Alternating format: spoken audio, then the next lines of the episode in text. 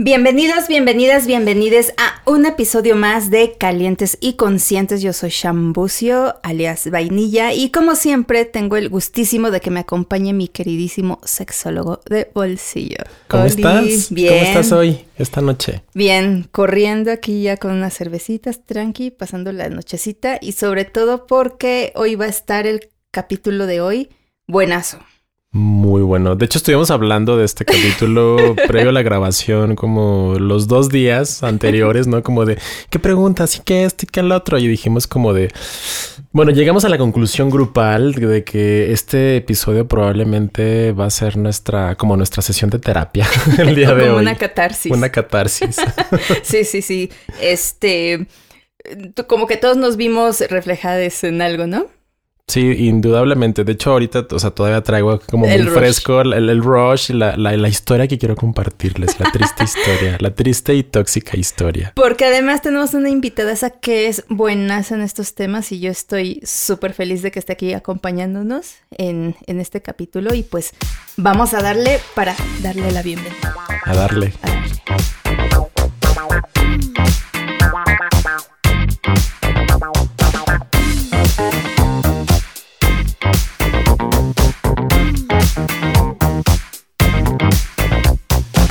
Y pues ya estamos aquí de regreso y hoy vamos a hablar de algo que ah, yo creo que como personas todos hemos estado como inmersos en ella, ¿no? Y creo que a veces, no sé, las relaciones de pareja llegan a tornarse con ciertos matices, pues a veces como con círculos viciosos, caemos en, ¿no? Como en lo mismo. Y pues para esto tenemos una invitada el día de hoy que es Maine Cortés. Hola, bienvenida. Bienvenida, Maine. Hola, muchas gracias por la invitación. No, gracias a ti. Ella es psicóloga, traductora y escritora enfocada en la psicoeducación y desarrollo emocional. Es fundadora del Laboratorio Afectivo, una plataforma que brinda herramientas para que las personas entiendan más sobre sus propios procesos emocionales y puedan gestionarlos de manera consciente y responsable. Apasionada por la salud mental, la justicia social y las formas creativas de comunicar y construir redes. Pues estamos como muy felices de que estés aquí con nosotros. Hola, hola, gracias, gracias. También muy feliz de estar acá. Tejiendo redes. Tejiendo redes. Tejiendo redes. Exacto. ¿Tú querías compartir algo? No sé si quieres sacar. es que Cuando empezamos a hablar de este eh, capítulo, luego, luego como que salió así de yo tuve esto, yo tuve el otro, y luego, luego salieron a flote los temas. Y es como decimos, pues es algo que no está como ajeno a ninguno de nosotros, ¿no? A mí lo que me, o sea, lo que me ha resonado eh, sobre este tema y sobre todo la palabra como de tóxico, tóxica, toxicidad, sobre todo como esta palabra qué tan compasiva es en realidad con los procesos personales, ¿no?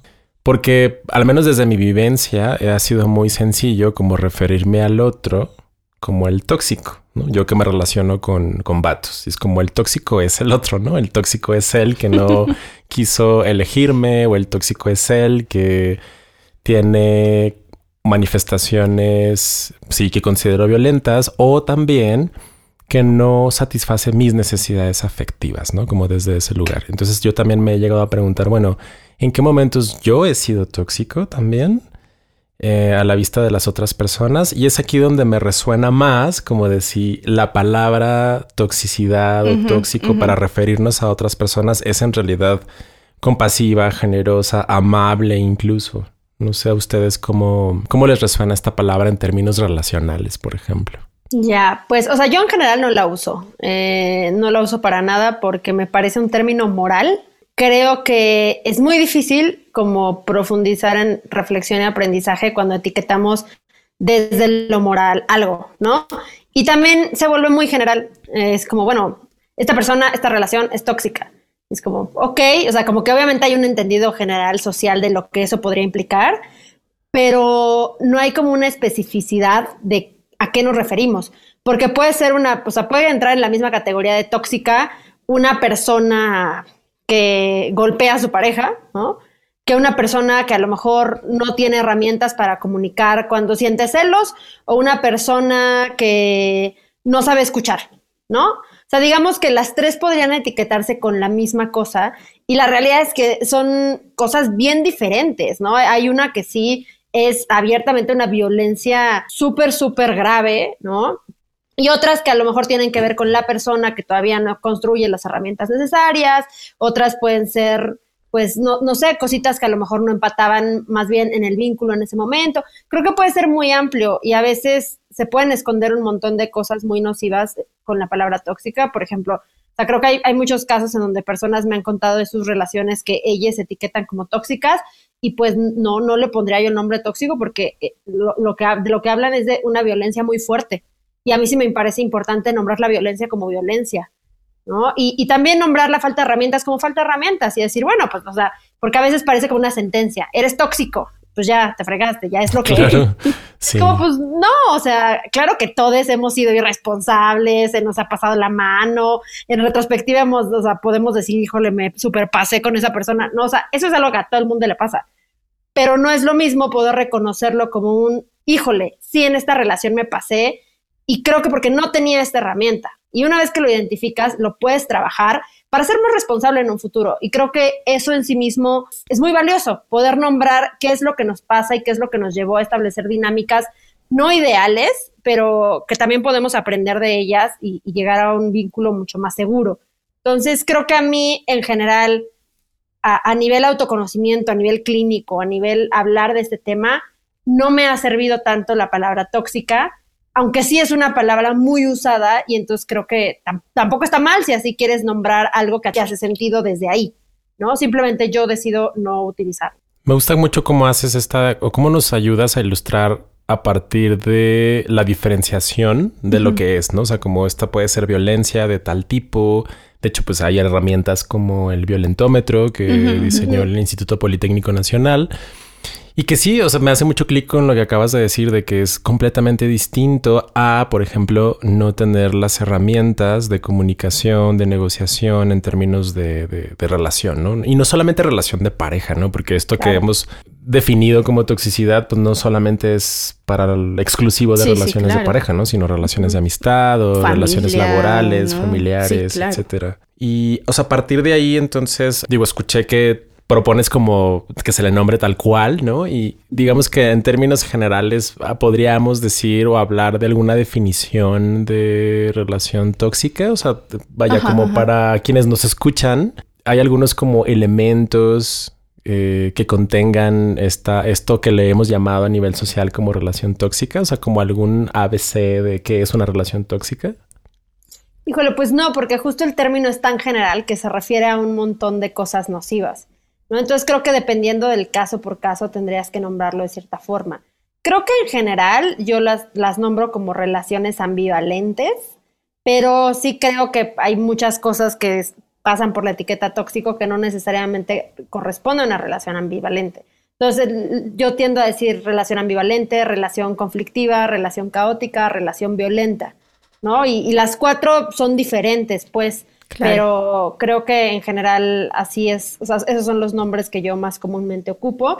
Y en el caso por caso yo tendría que decir, bueno, creo que a esta sí valdría la pena nombrarle relación violenta y a esta pues sí, más bien le, le nombraría relación conflictiva, etcétera, etcétera. Creo que depende. Me gusta ese término, ¿no? De relaciones ambivalentes porque pues justo como que te abre un poquito más ese panorama y también te permite uh, pues dar esta apertura, sobre todo a consciente tú un poco más de decir en qué, en, dónde estoy parado en mi, en mi relación, ¿no? En este, en este momento aquí y ahora.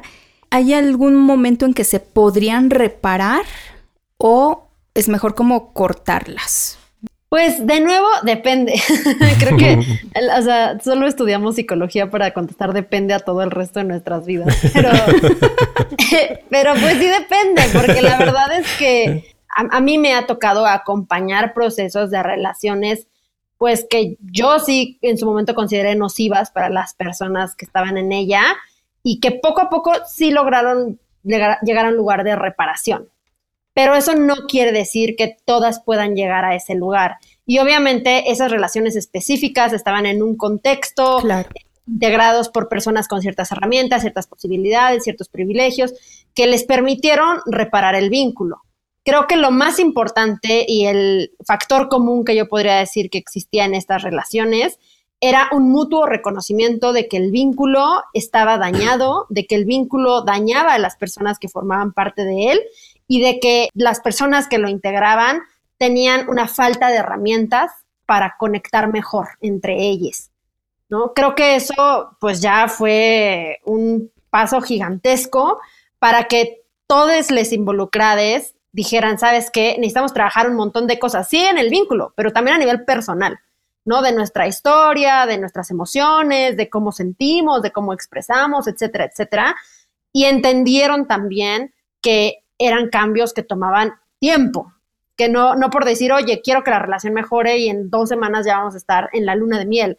Y también teniendo creo que una visión mucho más problematizada de el cariño y las conexiones humanas, porque creo que tendemos a medir nuestras relaciones con termómetros muy simplistas y de repente queremos que se vean de una forma que nos dijeron que se tenían que ver, pero la, la, realidad es que cuando nos muestran como esta narrativa de las relaciones, lo vemos en las películas, en los libros, en los programas, te muestran como un corte, ¿no? Como un corte en el tiempo de cuando las cosas se ven bonitas. Y te lo plantean así y te dicen, hay una gran relación y el amor y la pasión, etcétera. Y cualquier ser humano que ha tenido un vínculo con otro ser humano sabe que eso nunca va a ser así permanentemente, ¿no? O sea, sí hay momentos idílicos y hermosos, pero también está el momento de te quiero aventar algo, ¿no? Y eso, eso viene, o sea, creo que, y, no es malo, es, es completamente natural de repente por más que ames a alguien en cualquier tipo de vínculo, decir, híjole, hoy sí no te soporto, hoy estoy muy estresada, no quiero verte, o esto que haces sí me molesta.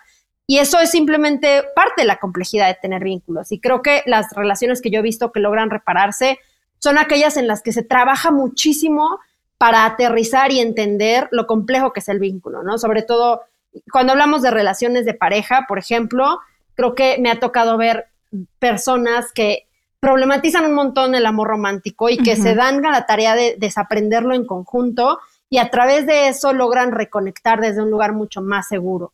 Pero no siempre es el caso. Creo que en la mayoría de, las relaciones ambivalentes, caóticas o nocivas, hay una gran disparidad de poder, de violencia, de herramientas. Y entonces es muy común que haya una persona tratando como de remar por ambas.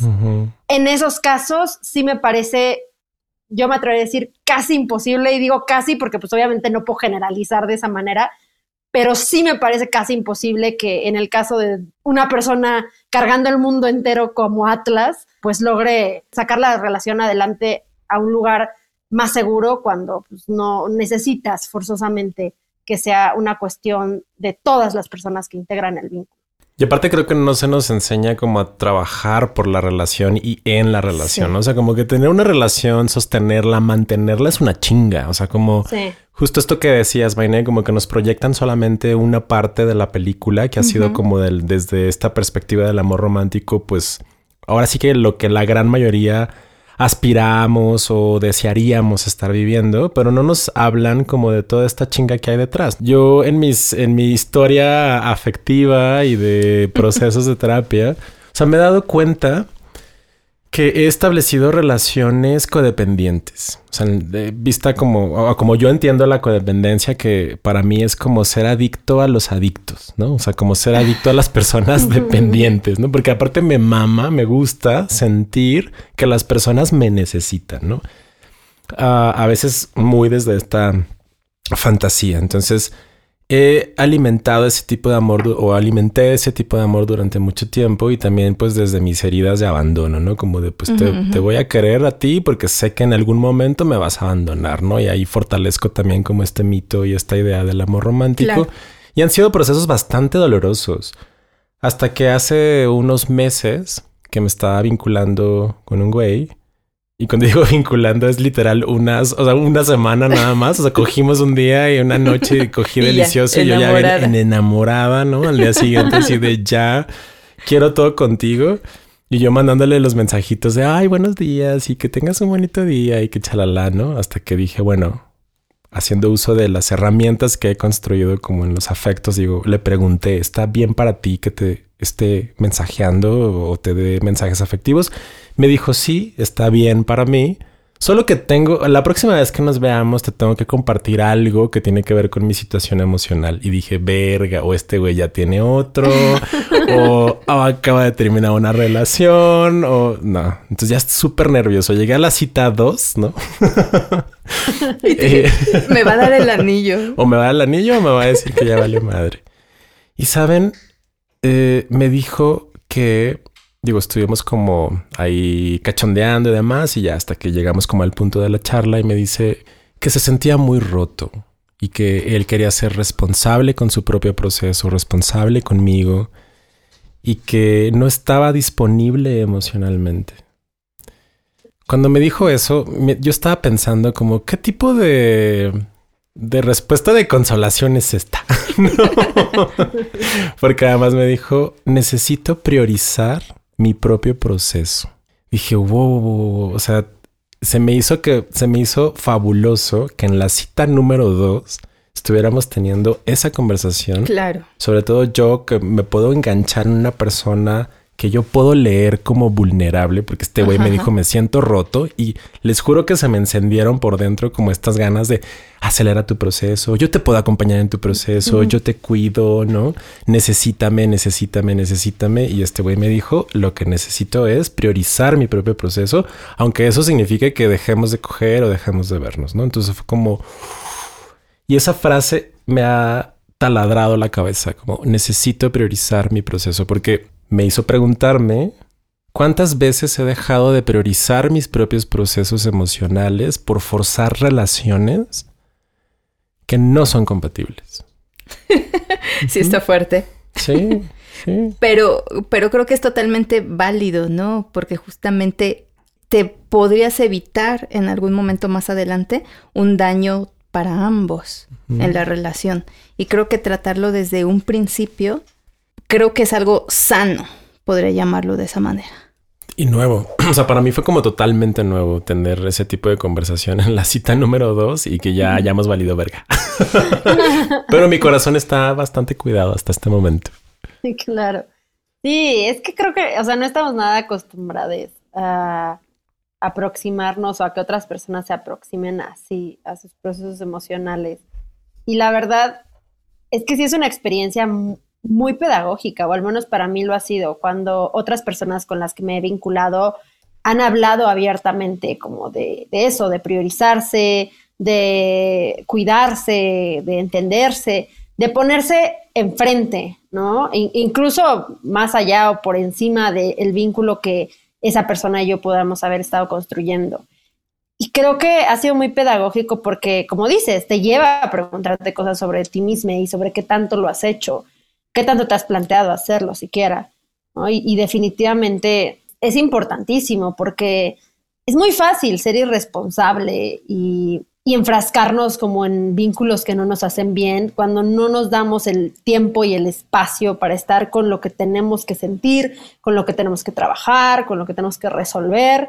Y la verdad es que también entre más cosas tienes encima que no estás trabajando, tienes más puntos ciegos, tienes más cosas que, híjole, no, no vas a poder ver desde una mirada más crítica, más empática, más consciente, porque vas a estar, ¿no? O sea, también amando todavía muy desde la herida. Y no está mal eso, pero definitivamente sí aumenta el riesgo de que no solo tú salgas lastimada, sino también las personas con las que conectas. Y, y evidentemente eso no es ideal, pero, pero toma mucho trabajo primero verlo, después entenderlo y después trabajar para que no te suceda abrazar esa vulnerabilidad y también yo creo que también nos falta como mucha, no sé si educación, pero más bien yo creo sensibilización, aprender a estar con uno mismo y, con esta soledad, ¿no? Porque luego muchas veces por esta cuestión de necesito compartirme con alguien, vamos y buscamos relaciones que en ese momento pues no están, ¿no? Para nosotros ahorita, pero caigo en lo mismo, eh, quiero que esta persona cumpla mis necesidades, que primeramente tengo yo quizá que cumplirlas y no, no darle la responsabilidad a ellas, ¿no? Y eso fue lo que me, o sea, lo que me dolió, ¿no? Y me emputó. O sea, en ese momento yo estaba bien imputado y, estaba dolido. Tú eres el tóxico, y yo decía, ¿no? Oye, ¿esta persona pasa? tóxica? Sí, exacto. si cogimos tan delicioso y teníamos como una química sexual fuerte, al menos en esa primera y única acogida.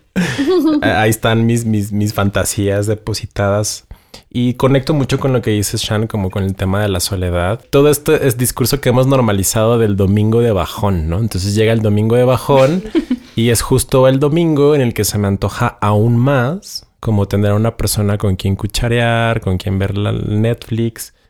Y me he preguntado recientemente por qué voy a responsabilizar a otra persona de mi soledad. ¿Por qué tendría que otra persona hacerse cargo de mi soledad de los domingos? O sea, particularmente la de los domingos, ¿no? Tú, Mainek, o sea, ¿crees que, digo, sé que hay muchos tipos de relaciones que no todas son tóxicas, digo, para fines prácticos lo podremos seguirle nombrando como relación tóxica. Sin embargo, hay como algunas, digo, ya que anda muy de moda esto de las red flags y como de cómo saber ¿Cómo, identificar, cómo identificar si estoy eh, en una relación tóxica o si yo soy el elemento tóxico de la relación. ¿Hay, ¿Hay, algo desde tu experiencia personal, profesional, de cómo, cómo identificar esto? Creo que primero entendiendo que también las banderas rojas son una cosa muy subjetiva. Hay, hay cosas que pueden ser una bandera roja para, para mí y no necesariamente lo serían para otra persona y también está bien. Entonces creo que lo primero Obviamente hay unas cosas como más generales que ahorita profundizaré en ellas, pero primero que nada, tú plantearte la pregunta de cuáles son tus banderas rojas personales también a través de eso cuestionarte un poco qué es lo que pones como una bandera roja, porque, pues sí, qué tan constructivo lo consideras. Por ejemplo, si yo digo, hay una bandera roja para mí, es que no me conteste el celular a los dos minutos y que no me dé todas sus contraseñas. Ah, bueno, pues eso ah, está problemático, ¿no? O sea, si, si tu bandera roja como que interfiere con la autonomía, la dignidad o el respeto a la otra persona, eh, pues eso es problemático y eso es algo que deberías tú trabajar.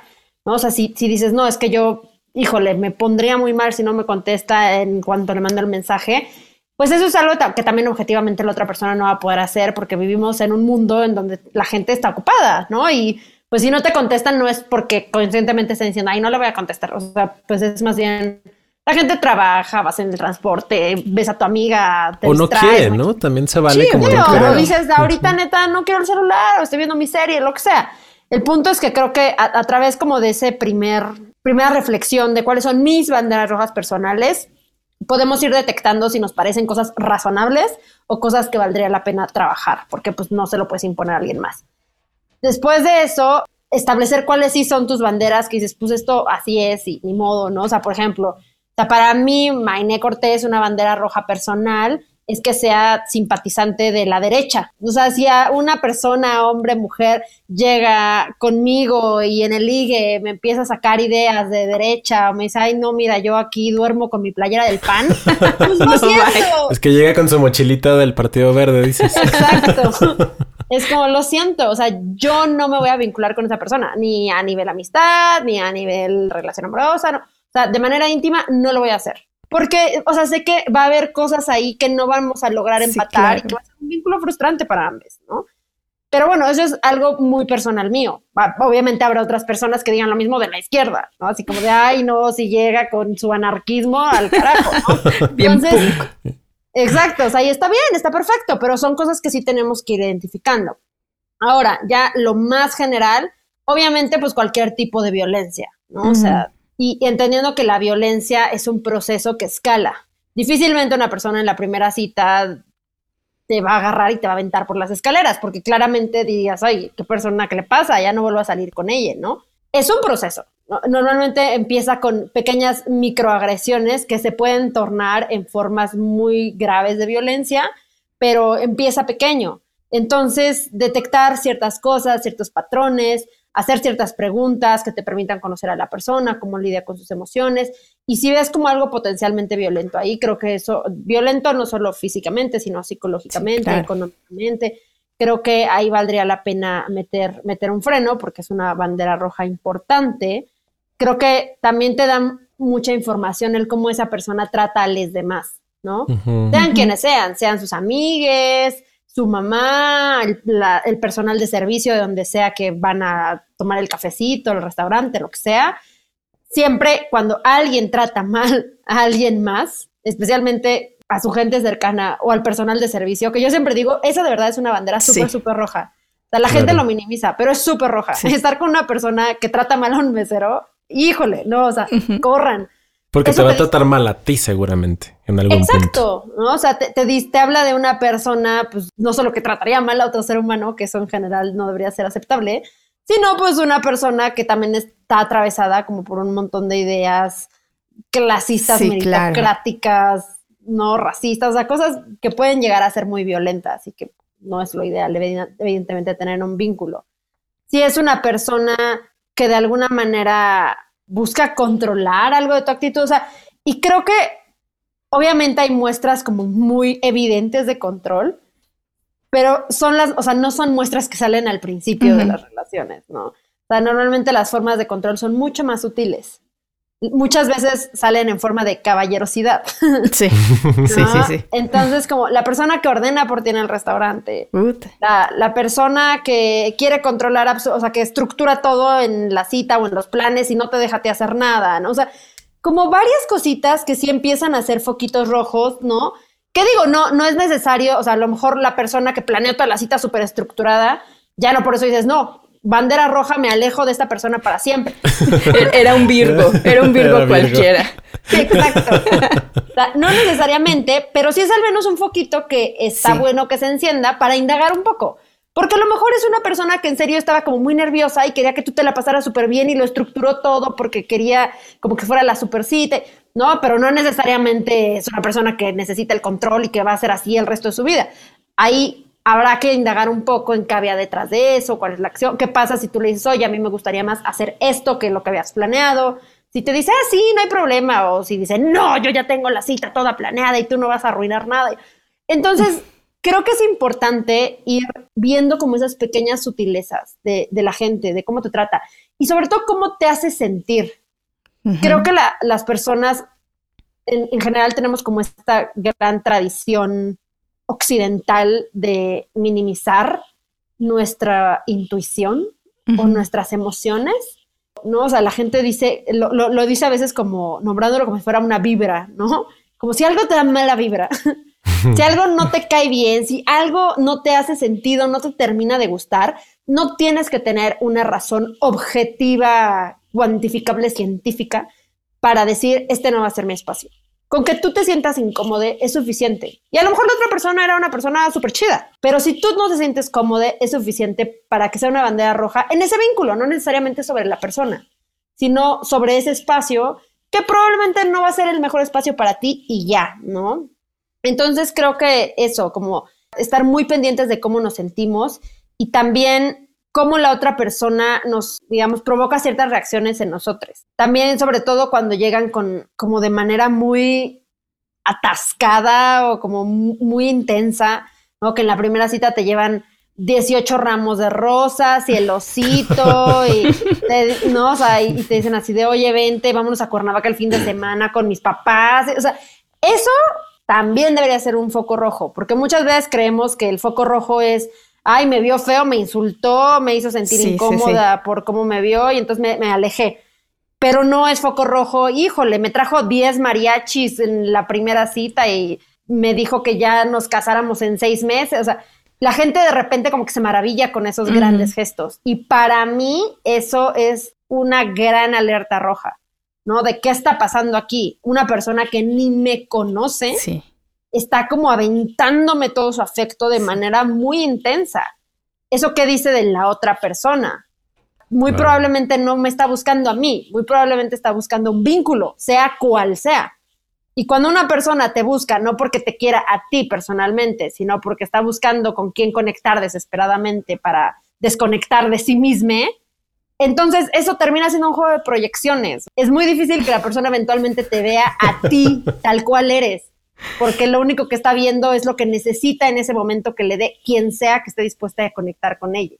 Y creo que eso es grave y se torna en se puede tornar una experiencia bastante insatisfactoria, pero también violenta. Entonces vale la pena identificarlo a tiempo. Sí. Wow. Tu personaje que conduce un podcast y se llama David.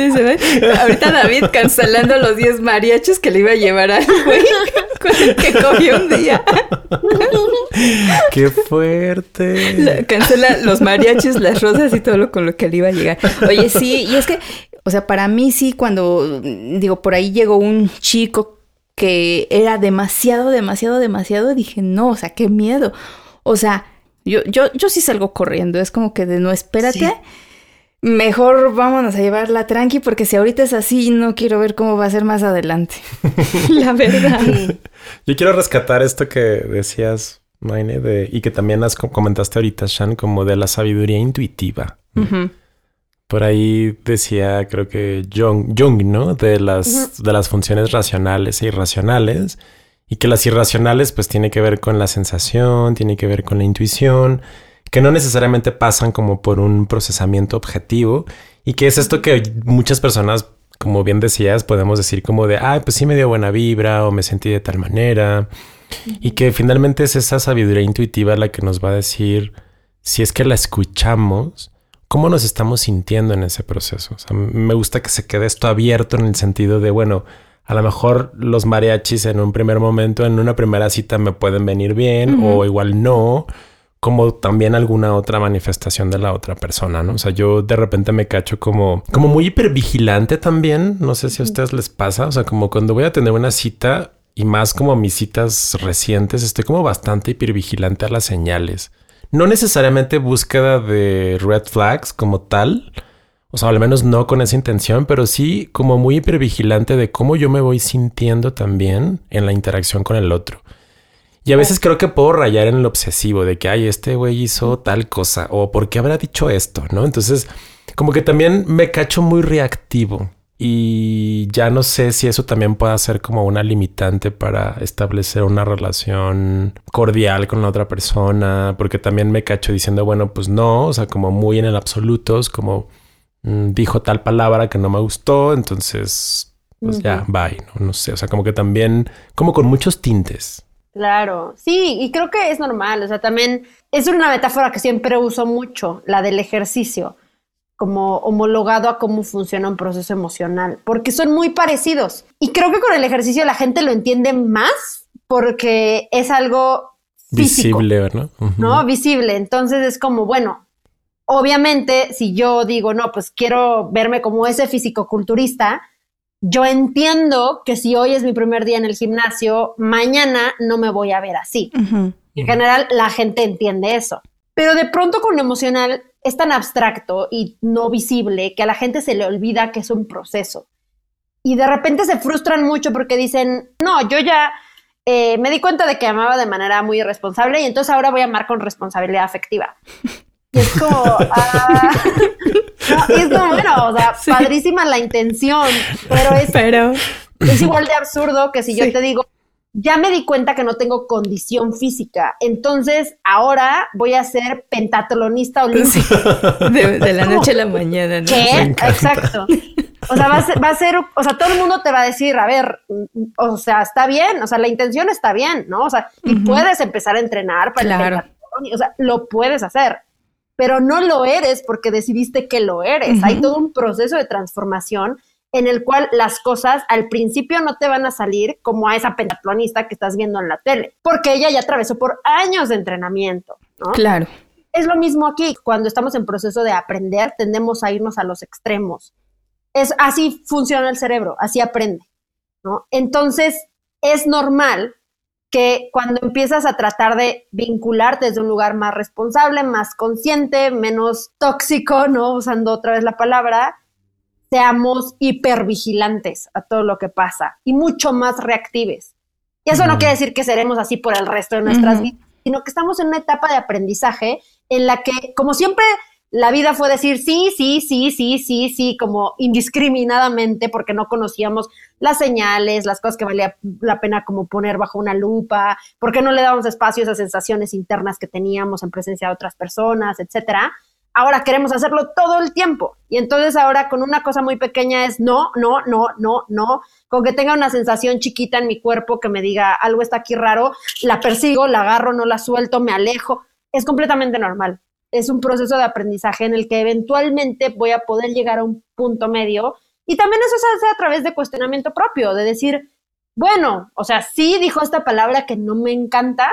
Y creo que también pasa mucho con estos procesos de, de construcción, que hay un montón de cosas que teorizamos y que se vuelven también como banderas rojas, pero que llegar a esa conciencia y ese conocimiento es un montón de privilegio. Entonces que de repente dices, o sea, sí, dijo esta palabra que yo ya entiendo por qué no está chido decir, pero probablemente no en los espacios que me han permitido a mí entender que no está chido. Y en algún momento yo también lo dije. ¿no? Y no quiere decir que vaya a ser una mala persona. Y a lo mejor es una persona que si en algún momento hablas con ella y le dices, ah, mira, esta palabra, ta, ta, ta, ta, ta, puede incluso decir, ah, tienen razón y ya no la uso. O la va a seguir usando, pues. Pero me explico, como que empezamos a complejizar que las personas han estado en espacios diferentes, tienen historias distintas a la nuestra, y que entonces valdría la pena abrir un poco como el umbral de lo que vamos a, pues sí, lo que vamos a sostener estando con, o sea, en el proceso de conocer a alguien más. Y, ya, igual va, a haber como cosas muy específicas que ya van a ser banderas rojas y que ahí sí dices, no, esto así, o sea, con esto no soy muy flexible. Pero habrá otras cosas con las que sí, porque también tienen que ver con otros temas y hay, hay privilegio y historias personales y cosas que atraviesan, ¿no? Entonces, creo que no está mal ser hiperreactives, pero es importante darnos cuenta cuando nos pasa y tampoco para juzgarnos o decir, ay, esto está pésimo, sino por entender que ese es el proceso en el que estamos ahorita. Y cuando estamos hiperreactives, también está interesante como experimento porque nos vamos dando cuenta de quiénes son las personas que sí permitimos que lleguen a nosotros.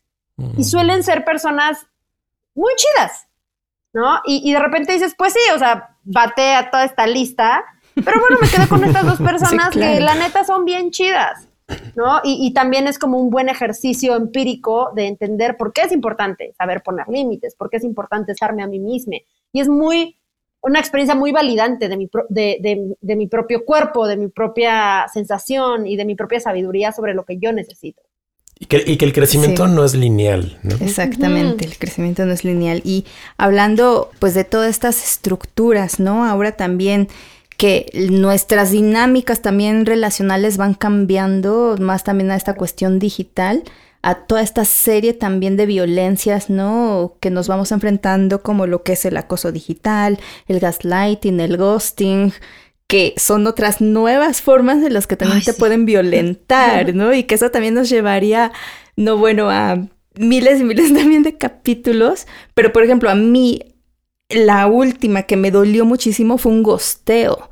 Entonces también desde ahí hablar estas violencias de relaciones de personas que, que ya tan fácil también de esta forma te pueden decir y violentar es como de, híjole. En esta era digital en la que podemos, así como podemos acceder a un sinfín de fotografías y de vida como íntima personal, pues también con esa misma facilidad podemos cancelar, desechar. Tú cómo, cómo, desde tu experiencia, Maine, cómo, cómo lo, cómo lo trabajas este tema de las redes sociales? Híjole, pues es que es muy complejo. O sea, creo que es algo que de entrada se debe acordar en los vínculos. ¿Cuál va a ser como nuestra interacción vía redes? O sea, por ejemplo, hay gente que, amigues, que me dice, no, o sea, yo no veo jamás WhatsApp en mi vida, si tú me quieres hablar, háblame por Telegram. Y pues es un acuerdo, porque yo ya sé que a ciertas amigas les tengo que hablar por Telegram y suena algo como muy básico, pero, pero es de entrada algo importante que, que tenemos que conocer sobre la gente, ¿no? Como a ah, esta persona nunca me va a contestar si le escribo por WhatsApp, le tengo que hablar por Telegram. O no, pues esta persona los fines de semana se desconecta, no me va a contestar, ¿no? Entonces, desde cosas así de básicas hasta temas un poquito más pues sí, complejos, como siempre, sea, algo que, que justo en, en, el laboratorio efectivo tenemos un taller de acuerdos y que siempre digo, es súper importante en todos los vínculos, pero sobre todo en la pareja, acordar cómo van a funcionar las redes sociales. Y desde cosas que parecen tontas, pero de verdad no lo son, como vamos a poner estatus de relación en pareja en Facebook. Mm. O sea, eso es algo que va a suceder, ¿no? Y, o sea, a mí en mi primera relación así de adolescente, me pasó, o sea, yo siempre, yo conmigo misma, yo juré que nunca iba a poner un estatus de relación en Facebook. Chocan, ¿no? Pero pues ya, o sea, yo, exacto, o sea, yo dije, no, pues no lo voy a poner. Y de repente mi pareja, que era mi pareja de, ¿no? adolescente, lo puso, o sea, él, él puso así como de, ah, estatus en una relación con esa persona. Y me llegó la notificación de, tal persona ha dicho que está en una relación contigo y tienes que dar como aceptar, declinar, algo así. Yo decliné porque dije, no, no, no, o sea, esto no es algo que yo voy a hacer nunca en mi vida, es horrible. Y pues se enojó y fue un desmadre, no, o sea, pero eso pasó porque no había un acuerdo previo que nos permitiera decir, oye, ¿tú cómo te sientes con esto? O sea, yo nunca pude decirle previo a eso, a mí esto me incomoda y no me encanta. Y él nunca me pudo decir por qué para él sí era importante. Cuando tienes esas conversaciones previamente y la cosa de, bueno, subimos, yo soy muy activa, tú eres, o sea, como tú casi ni entras a Instagram, entonces a lo mejor yo subo diario fotos contigo, pero tú no las vas a subir porque de verdad ni entras. Entonces, ¿cómo me voy a sentir yo con eso? O sea, ese tipo de cosas que cuando las platicamos es más, tenemos más información sobre cómo usa la persona las redes sociales, cómo interactúa dentro de redes o sea, cómo se va a mover la relación en esos espacios digitales. O sea, creo que ayuda muchísimo, da mucha claridad y permite poner sobre la mesa esos temas que la gente, la verdad, nunca considera importantes, pero que sí hay un montón de conflictos que salen de no haber hablado eso. Y, creo que también algo que es bien importante hablar es, consideramos que está permitido o no dentro de los espacios digitales en los que nos movemos, ¿no? Y, eso es súper interesante porque creo que ahí se, se vuelve como súper fina la línea de lo que la gente considera adecuado en un vínculo y no. Me he dado cuenta de que en, justo en los talleres de acuerdos, de repente la gente tiene mucha claridad respecto a, que, a lo que permitirían o les gustaría en sus relaciones, hablando del mundo tangible. Pero cuando hablamos del mundo digital, lo tienen mucho menos claro. Sí. ¿No? Y de repente es como, ay, bueno, porque obviamente, o sea, me, ha tocado estar en talleres donde dice, no, es que a mí, o sea, si le da like a otras chavas, pues eso es infidelidad, ¿no? y con la pareja en el mismo taller diciendo como, ¿qué? ¿No? O sea, me estoy enterando de esto. Exacto, ¿no? Y, y porque resulta que a lo mejor un día tú dijiste, ay, guapísima, y le diste el like, y por alguna razón la persona vio que le diste like y ya le fuiste infiel, ¿no? Y es súper problemático, porque entonces ahí va a ser tu palabra contra la suya. O sea, no va a ser un quién tiene la razón, sino va a ser un nadie se comunicó, no llegamos a un acuerdo, no construimos formas de cuidarnos en este proceso. Y ahora yo hice algo que te lastimó y yo no entiendo por qué te lastima lo que para mí es súper X. ¿No? Entonces va, va a ser un proceso hiriente para ambos y no se trata ahí de quién es responsable de, sino el problema va a estar de base en que no hubo un acuerdo previo. Entonces, a mí me parece que para cualquier vínculo, sí es, sobre todo las, el de pareja, sí es bien importante enmarcar los espacios digitales como una extensión de nuestra vida, porque lo son. Lo, son. son. Y entonces, ¿cómo existimos dentro de ellos? ¿Cómo nos movemos? ¿Qué aceptamos? ¿Qué no? ¿Qué preferiríamos que no se hiciera? ¿Qué estaría chido hacer? O sea, también el, tema de si, si, tenemos, por ejemplo, estas apps de, de, dating o de citas, etcétera, ¿no? ¿Cómo nos movemos? ¿Qué hacemos? Creo que es crucial y es un mundo cada vez más complejo. Entonces, vale la pena tener varias conversaciones sobre eso porque si no te agarra en curva y, y, potencialmente puede dañar mucho un vínculo. Y sobre todo como el tema, o sea, como esto de los acuerdos, porque, digo, ya lo hablábamos en algunos otros episodios que el poder establecer acuerdos implica el que yo reconozca cuáles son mis necesidades afectivas en términos de vinculación, ¿no? Y sobre todo cómo poderlas pedir, o sea, de forma asertiva, honesta, cuidada, responsable, amorosa, y que eso en algún otro punto de mi vida yo decía, güey, qué hueva y qué aburrido, ¿no? O sea, porque, o sea, las, las relaciones, volviendo al término como de tóxico, las relaciones tóxicas pues son, o sea, para mí han sido como bastante adictivas por todo este rush emocional, ¿no? Y ahora sí como el, la persona que me ha querido, bueno, que creo que me ha querido querer bonito, yo decía como, ay, qué hueva, ¿no? Entonces... ¿Por qué serán así de adictivas las relaciones tóxicas? Uy, literalmente en Laboratorio Efectivo tenemos mil posts de eso. este, bueno, por, muchas cosas. O sea, principalmente porque son, porque están construidas a base de reforzadores intermitentes. Y pues hay, hay todo un componente hasta neuroquímico, ¿no? De cómo funcionan estas relaciones.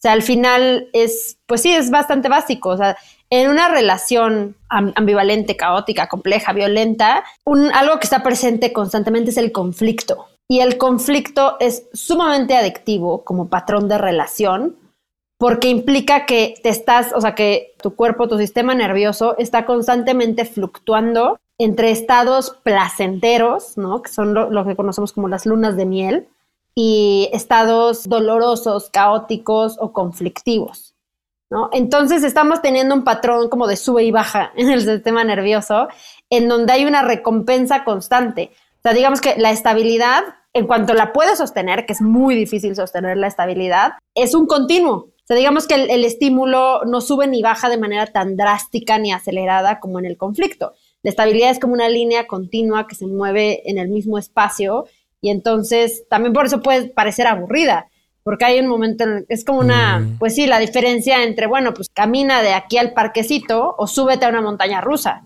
Pues sí, caminar al parquecito es bonito, pero eventualmente también podría parecer incluso monótono. Y la montaña rusa es muy emocionante. ¿Por qué las montañas rusas son emocionantes? Porque te suben, te bajan y cada que te bajan sientes como ese vacío en el pecho, ¿no? Que es increíble y te metes un montón de adrenalina y luego te estabilizas y llegas y dices, quiero otra vez. Entonces funciona un poco igual, ¿no? O sea, las, las relaciones caóticas son montañas rusas emocionales que te llenan todo el tiempo de, de oxitocina intermitente y aparte de adrenalina constante en un vínculo estable, la adrenalina se comporta de una manera muy distinta y no, no sale como de la dinámica del vínculo per se, porque hay una constante de presencia, comunicación, escucha, en la que no, no tienes estos bajones y subidones, porque la verdad es que es hermoso estar en una relación estable, pero híjole, o sea, como que el subidón de adrenalina, que te da eh, la reconciliación después de la gritoniza y de dejarse de hablar dos días y de bloquearte el WhatsApp. o sea, esa adrenalina es verdaderamente pues muy adictiva porque es algo parecido a lo que sientes al principio de las relaciones, ¿no? En una relación estable eso eso cambia porque llegas a un lugar distinto emocionalmente, pero una relación conflictiva estás todo el tiempo sintiendo eso de manera intermitente. Entonces, también hay veces en las que hasta tú causas el conflicto porque necesitas como otro shot de adrenalina que venga después del conflicto. Y es, es duro, o sea, es difícil salir de ese patrón porque aparte desregula muchísimo tu sistema nervioso. Y una vez que el sistema nervioso ya está desregulado, así funciona por default. Entonces le es muy incómoda, la estabilidad no la sabe sostener. Y toma tiempo, no, no que no lo puedas lograr, pero toma tiempo, toma conciencia y mucha frustración de estar un poco como en esta cosa de abstinencia de adrenalina, ¿no? Y entender que a largo plazo eso es muy poco rentable. No, están viendo la cara de David ahorita cerca, pero creo que ya entró en shock aquí, mi querida. De tantas montañas rudas que te encanta subirte. Me encanta, me encanta esa emoción, me encanta así ese, ese rush emocional que estoy. sí, claro, o sea, como en busca de la recompensa. Yo creo que ya he decidido mejor quedarme sola porque es mucho conflicto mantener eso. No, no es cierto. Este, pero sí, o sea, creo que, que tiene como mucho sentido, ¿no? Esto de las emociones. Yo, yo suelo decir como en mis chambas sexoeducativas como de, ah, pues nos merecemos amores bonitos, ¿no? Pero pocas veces me he detenido como qué significaría para mí un amor bonito, ¿no? Y, o sea, haciendo como alusión a esto que hemos venido hablando en el episodio de hoy, de qué manera podemos poner a trabajar nuestras emociones a partir de la vulnerabilidad, a partir de los acuerdos, a partir del reconocimiento de necesidades, a partir de nuestros propios límites y de cómo estos límites nos pueden ayudar a identificar lo que cada quien puede considerar o no como una red flag, ¿no? Por ejemplo. Y, y a veces digo, desde la experiencia que les compartí, pues a veces siento que los chingadazos me llegan de afuera, ¿no? O sea, como que hay también cambios inevitables. O sea, cuando digo chingadazo de afuera es como este güey que me dice esto a partir de sus propios límites y que me descoloca, o sea, me descoloca y es como si me hubieran dicho el guardia de seguridad, oiga joven, bájese de la montaña rusa, o usted no puede estar aquí, ¿no? Usted ya se subió antes, no puede subirse otra vez, entonces como, wow, wow, wow. O sea, como una fuerza externa, pero que a la vez la siento como bastante esperanzadora, en el sentido de que siento que de manera colectiva estamos cambiando significados, símbolos, que a veces sabemos, a veces no sabemos cómo hacerlo de manera tan asertiva, pero que seguimos en este camino. Y eso a mí me hace sentir, pues, que estoy navegando en un ambiente con bastante esperanza, o sea, esperanza de que sí podamos alcanzar, o al menos desde mi propia noción personal, como este amor bonito al que yo deseo aspirar y definiendo para mí poco a poco qué podría contener esta nueva fórmula del amor bonito, ¿no? Y creo que también puede ser como para, o sea, como un ejercicio para cada persona, pues, hacia dónde quiere ir, cómo quiere seguirse relacionando y de que se puede extender no solamente a las parejas, a la pareja o parejas sexoafectivas, sino también a cualquier vínculo en general, ¿no? No sé cómo lo vean ustedes. Creo que la, misma reflexión nos lleva a pensar mucho incluso en la palabra bonito, ¿no? Eh, y a resignificarla, que por ejemplo, o sea, desde la belleza estética, pues creo que se han hecho también muchos esfuerzos por resignificar lo que es bonito, bonite, ¿no? Y, cuáles son los estándares hegemónicos que se han construido como la dictadura de lo bonito sí. y, lo revolucionario que es, que es ir en contra de, de ellos y decir esto también es bonito, aunque no esté como dentro de esta hegemonía. Creo que a nivel relacional pasa un poco lo mismo, porque si queremos colocarnos en la hegemonía, lo bonito va a ser el amor romántico, lo bonito van a ser las rosas, la emoción, la pasión. Y, qué pasa cuando queremos resignificar ese concepto y decir, no, no, no, o sea, como dices, David, lo bonito para mí, lo bonito para mí y lo bonito también como un sinónimo de lo que me hace bien. Porque a todo el mundo le emocionan las montañas rusas. O sea, la verdad es que ¿Sí? no, no vamos a, a, llegar aquí a decir que no son emocionantes. O sea, pues, no, o sea, son divertidísimas, pero, pero también nos dejan muy rotes, ¿no?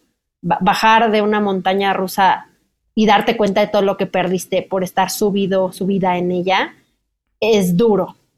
Y son heridas que se acumulan y, que a veces ya ni nos damos cuenta que tenemos porque vamos de una a otra. Y, ¿no? Entonces, plantearnos eso como lo, lo bonito, lo bonito que sería caminar sin, tener como que herirme en el proceso de conectar con otras personas.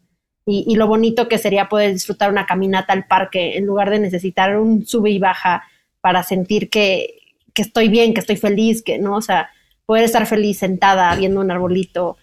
O sea, es, un tipo de belleza bien revolucionaria, ¿no? Y, que nunca te la venden, o sea, no es lo más marketeable, pero, pero sí es lo que te permite construir más, y no me refiero solo al, vínculo en sí, sino a, ti como persona, porque estar en un vínculo estable, de, cualquier tipo, no necesariamente pareja, estable y seguro, libera muchos recursos emocionales, porque entonces ya no estás solo concentrada en sostener ese caos que si dejas de poner la atención un segundo se cae en mil pedazos. Esa energía que te sobra porque ya no estás en un trabajo de tiempo completo manteniendo un vínculo, esa energía que también sirve para crecer, para impulsar nuestros sueños, para alcanzar nuestras metas, para aprender eso que siempre quisimos aprender, para escucharnos más, para hacer cosas que siempre dijimos que íbamos a hacer y que nunca tuvimos el tiempo.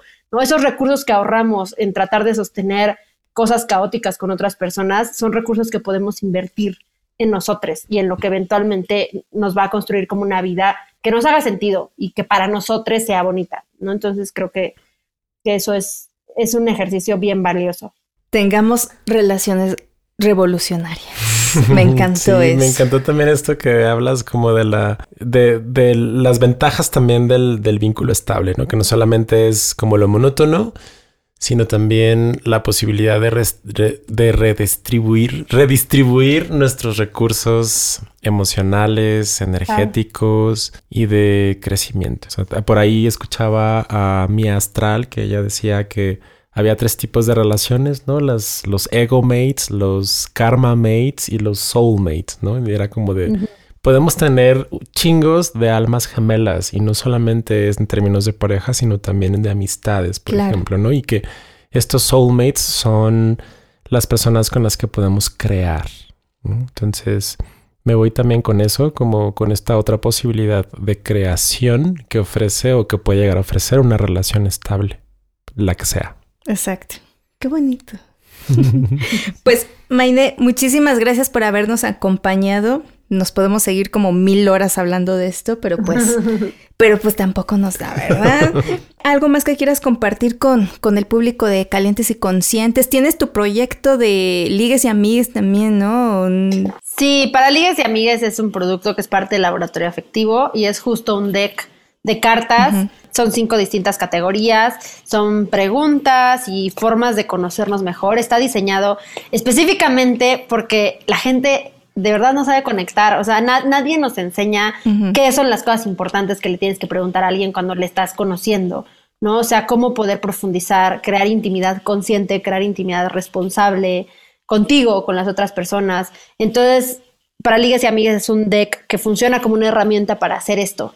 ¿No? O sea, para tener esas primeras conversaciones que te permiten conocer mejor a alguien desde un lugar responsable, pero también para conocer más a esa gente que dices, ay, yo ya conozco perfectamente y que de repente te das cuenta de que hay un montón de cosas que no sabes de ellas, ¿no? Creo que eso ha sido muy lindo, como de, de para ligues y amigues, que justo nos, nos han dado mucha retroalimentación, personas de, híjole, lo usé en mi primer cita con esta persona y me fue increíble y conocí un montón de, de cosas como bien interesantes que nunca se me habían ocurrido preguntar. Pero también gente que dice, no manches, lo jugué con mi novia de tres años o mi amiga de toda la vida y no tenía idea como de que esto sucedía en su cabeza, ¿no? Entonces estaba con una desconocida.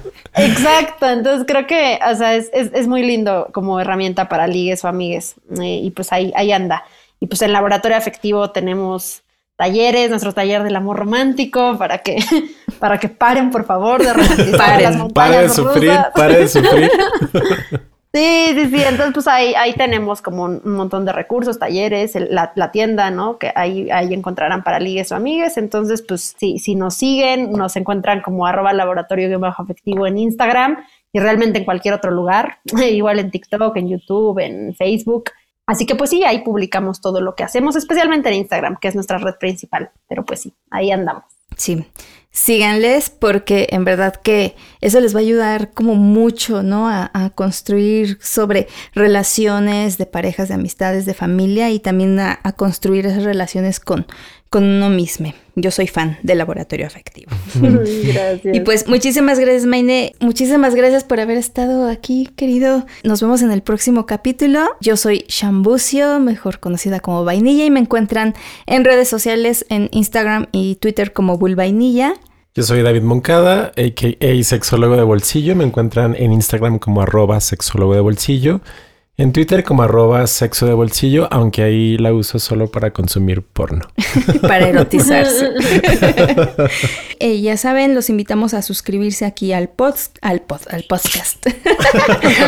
al podcast, a dejar este una calificación, una reseña y pues también que nos sigan en nuestras redes sociales, Instagram, Facebook y Twitter como Calientes y Conscientes y pues construyan relaciones bonitas. Calientes y Conscientes es producido y conducido por nosotros. Shambucio Vainilla. David Moncada, sexólogo de bolsillo. Música y mezcla por Ernesto López, con producción ejecutiva de Mariana Solís y Jero Quintero. Este es un podcast de Bandy Media.